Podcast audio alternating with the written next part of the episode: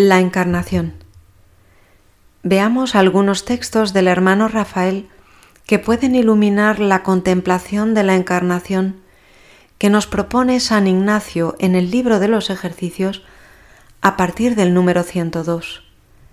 Traer la historia de la cosa que tengo que contemplar, que es aquí cómo las tres personas divinas miraban toda la planicie o redondez de todo el mundo en Apología del Trapense, septiembre-octubre de 1934. Yo me imagino a toda la humanidad en un gran valle, inmenso y lleno de sol. Todos los hombres están en él, van y vienen, se mueven y gritan. Dios está en lo alto de una montaña desde donde se domina el valle que es más inmenso que el mar los hombres y mujeres que están en él ven la cima del monte donde está Dios, pero a él no le ven. De la inmensa muchedumbre, que es toda la humanidad, llega hasta la cumbre del monte donde está Dios un clamor como un trueno. Son las conversaciones de los hombres, su música mezclada a gritos de combate, ayes de dolor y de alegría, retumbar de tambores pitidos de fábricas, motores eléctricos, gritos de las plazas y de los circos, millones y millones de discusiones, conversaciones, conferencias, cines y teatros. Todo ese griterío, capaz de enloquecer a quien no fuese Dios, llega hasta la cumbre del monte. Pero allí se para. Dios no lo oye. Todo ese ruido lo desdeña le ofende y no lo oye. Entonces, ¿qué escucha? ¿Por qué Dios no barre de un soplo toda esa muchedumbre de gente que no hace más que un ruido insoportable? Parece que a Dios algo le detiene, algo escucha complacido. ¿Es un murmullo? No, apenas se oye. Entonces, ¿qué es? Nos ponemos a mirar detenidamente a los hombres del valle y vemos que algunos no gritan, no discuten, no corren ni pegan martillazos. ¿Qué hacen? Parece que no hacen nada. Están en silencio y de rodillas. Los demás los miran y se extrañan, les estorban algunas veces en su camino y o se burlan de ellos o los quitan de en medio pero ellos siguen en silencio y siguen de rodillas. Entonces vamos a ellos y les preguntamos, ¿qué hacéis? ¿Por qué no os unís a nosotros en el progreso, en la civilización? Y entonces ellos nos dicen, Calla, hermano, no metas ruido, que estoy alabando a Dios. ¿Qué sería del mundo sin la oración? Si lo único que agrada a Dios si lo único que le impide barrer a la humanidad desapareciese? Porque se extraña, pues, el mundo de que unos hombres llenos de buena voluntad se dediquen a hincar su rodilla en tierra y eleven el corazón a Dios. ¿Los creen inútiles? Les llaman egoístas, locos y que están perdiendo su tiempo, pero no es así. Los hombres que se dedican a la oración son los únicos que saben aprovecharlo. El hablar con los hombres y discutir banalidades con ellos, esos son los que realmente pierden el tiempo. Algún día lo verán. Aquel leguito del convento, inculto, sencillo, y que en silencio reza Ave Marías, está contribuyendo más por la paz universal que todos los discursos pronunciados por los miembros de la Sociedad de Naciones desde que se fundó. Esto parece una exageración, pero es la pura verdad, y yo estoy convencido de ello. Algún día, que no tardará, lo veremos palpablemente. En mi cuaderno, Navidades de 1936 cuánta alegría nos causa el sabernos apoyados en su voluntad. Aquí, allí, ¿qué más da? allí donde vayamos, estemos donde estemos, si el corazón no lo separamos del de Jesús, ¿qué podemos temer? ¿Qué nos importa el mundo? El mundo es muy chico y Dios es tan grande que no cabe en él. Pero no importa. Dios se hace pequeño por salvar al hombre. Dios ve el mundo entero como un templo inmenso y el Hijo desciende y en el mundo cumple la voluntad de su Padre. Sitio de paso es la tierra, lugar de espera y no de descanso. Y perder el tiempo es emplearlo en buscar un lugar o en buscar postura. ¿Es tan poco tiempo? Nos dice San Ignacio en el punto 106 del libro de los ejercicios, el primer punto es ver las personas, las de la haz de la tierra en tanta diversidad, así en trajes como en gestos, unos blancos y otros negros, unos en paz y otros en guerra, unos llorando y otros riendo, unos sanos, otros enfermos, unos naciendo y otros muriendo. Y el hermano Rafael apunta en mi cuaderno en diciembre de 1937. Pobre hermano Rafael, Dios te ha herido y no te acaba de matar. Sigue esperando. Sigue esperando con esa dulce serenidad que da la esperanza cierta. Sigue quieto, clavado, prisionero de tu Dios a los pies de tu sagrario. Escucha el lejano alboroto que hacen los hombres al gozar breves días su libertad por el mundo. Escucha de lejos sus voces, sus risas, sus llantos, sus guerras. Escucha y medita un momento medita en un Dios infinito, en el Dios que hizo la tierra y los hombres, dueño absoluto de cielos y tierras, de ríos y mares, el que en un instante, con solo quererlo, con solo pensarlo, creó de la nada todo cuanto existe. Medita un momento en la vida de Cristo y verás que en ella no hay libertades, ni ruido, ni voces. Verás al Hijo de Dios sometido al hombre. Verás a Jesús obediente, sumiso y que con serena paz solo tiene por ley de su vida cumplir la voluntad de su Padre. Y por último contempla a Cristo clavado en cruz. ¿A qué hablar de libertades? Bienaventurada eres, oh María, que creíste al Señor.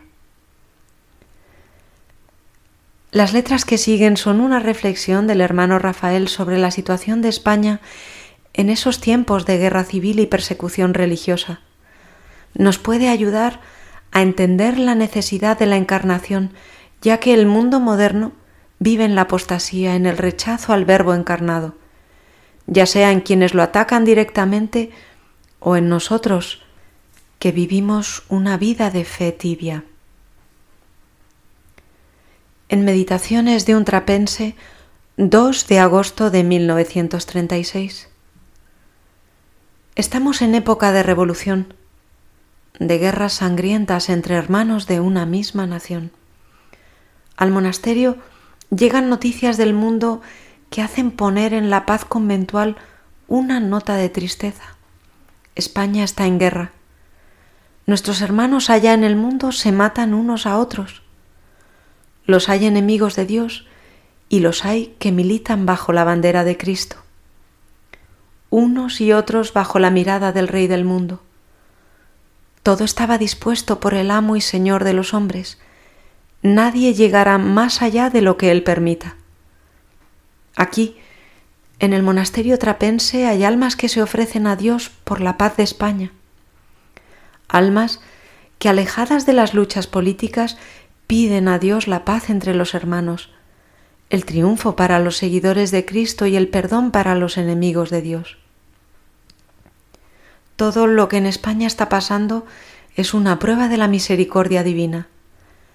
La impiedad entre los malos reinaba a cara descubierta, la apatía y la tibieza se apoderaba de los buenos y por todos lados se filtraba la inmoralidad y el paganismo. España necesitaba una sacudida, necesitaba una limpieza, necesitaba una reacción, necesitaba incluso mártires que mueran por ella y la misericordia de Dios hace desencadenar la guerra.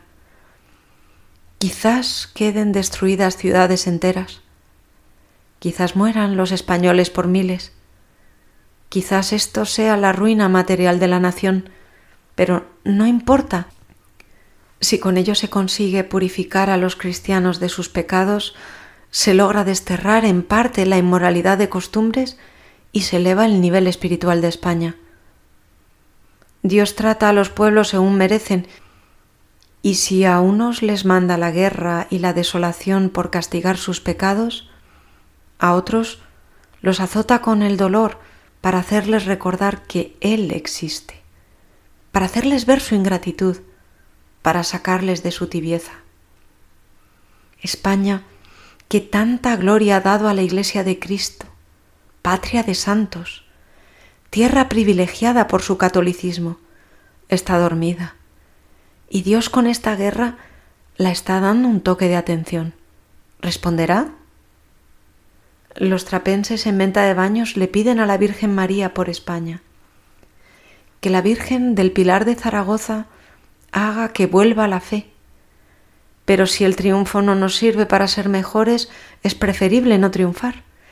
Y si hacen falta mártires, que los haya. Todo antes de seguir ofendiendo a Dios. Pero no será así. La Virgen vela por los españoles y el corazón de Jesús no los abandonará.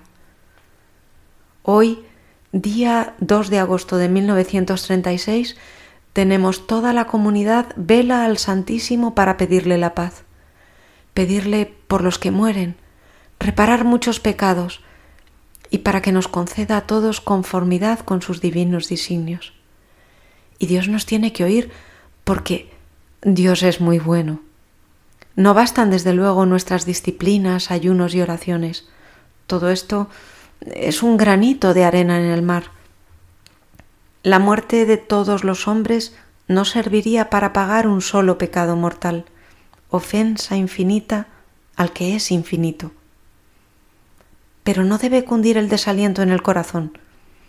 Cuando le pedimos a Dios piedad y perdón, lo hacemos como David secundum multitudinem miserationum tuarum, es decir, no por nuestros pobres méritos, sino por la multitud y grandeza de su misericordia, borrará nuestros pecados y los del mundo entero. Qué grande es Dios, qué locos están los hombres. Terminamos agregando un texto que el hermano Rafael titula Fiat y que termina con esa misma palabra. Como sabemos, fiat es el hágase que dio por toda respuesta María Santísima ante el anuncio de la Encarnación. Y es esa conformidad con la voluntad de Dios lo que buscamos en estos ejercicios y en lo que consiste la santidad. ¿Qué es la santidad? se preguntaba San Juan Pablo II y respondía, es la alegría de hacer la voluntad de Dios. Y el padre José María Rubio, madrileño, solía repetir, hacer lo que Dios quiere y querer lo que Dios hace. Ave María. Fiat. Enero 1937. Aquí llego de mi cuaderno cuando la obediencia me obliga a dejar mi celda en la enfermería, mi silencio, mi vida de retiro del mundo. Hágase la voluntad de Dios. Él me saca de aquí, Él me ha de volver a llevar otra vez a vivir en su morada. Estoy tan seguro que he de morir trapense. No sé por qué, pero aunque humanamente hablando parece que todo me es adverso, no es así. Pues la infinita bondad de Dios, los designios sobre sus criaturas, muchas veces se ocultan de una manera tan extraña a los ojos de los hombres que hace falta otros ojos que no son los del cuerpo para verlo. He abandonado mi casa y mi familia tres veces, tres veces que he creído que lo había dejado todo y no es así. Si el Señor me da su gracia y salud, volveré a dejarlo todo, no digo tres ni cuatro veces, mil si hiciera falta. Esta es la tercera vez que dejo el hábito monástico y me pongo el de seglar.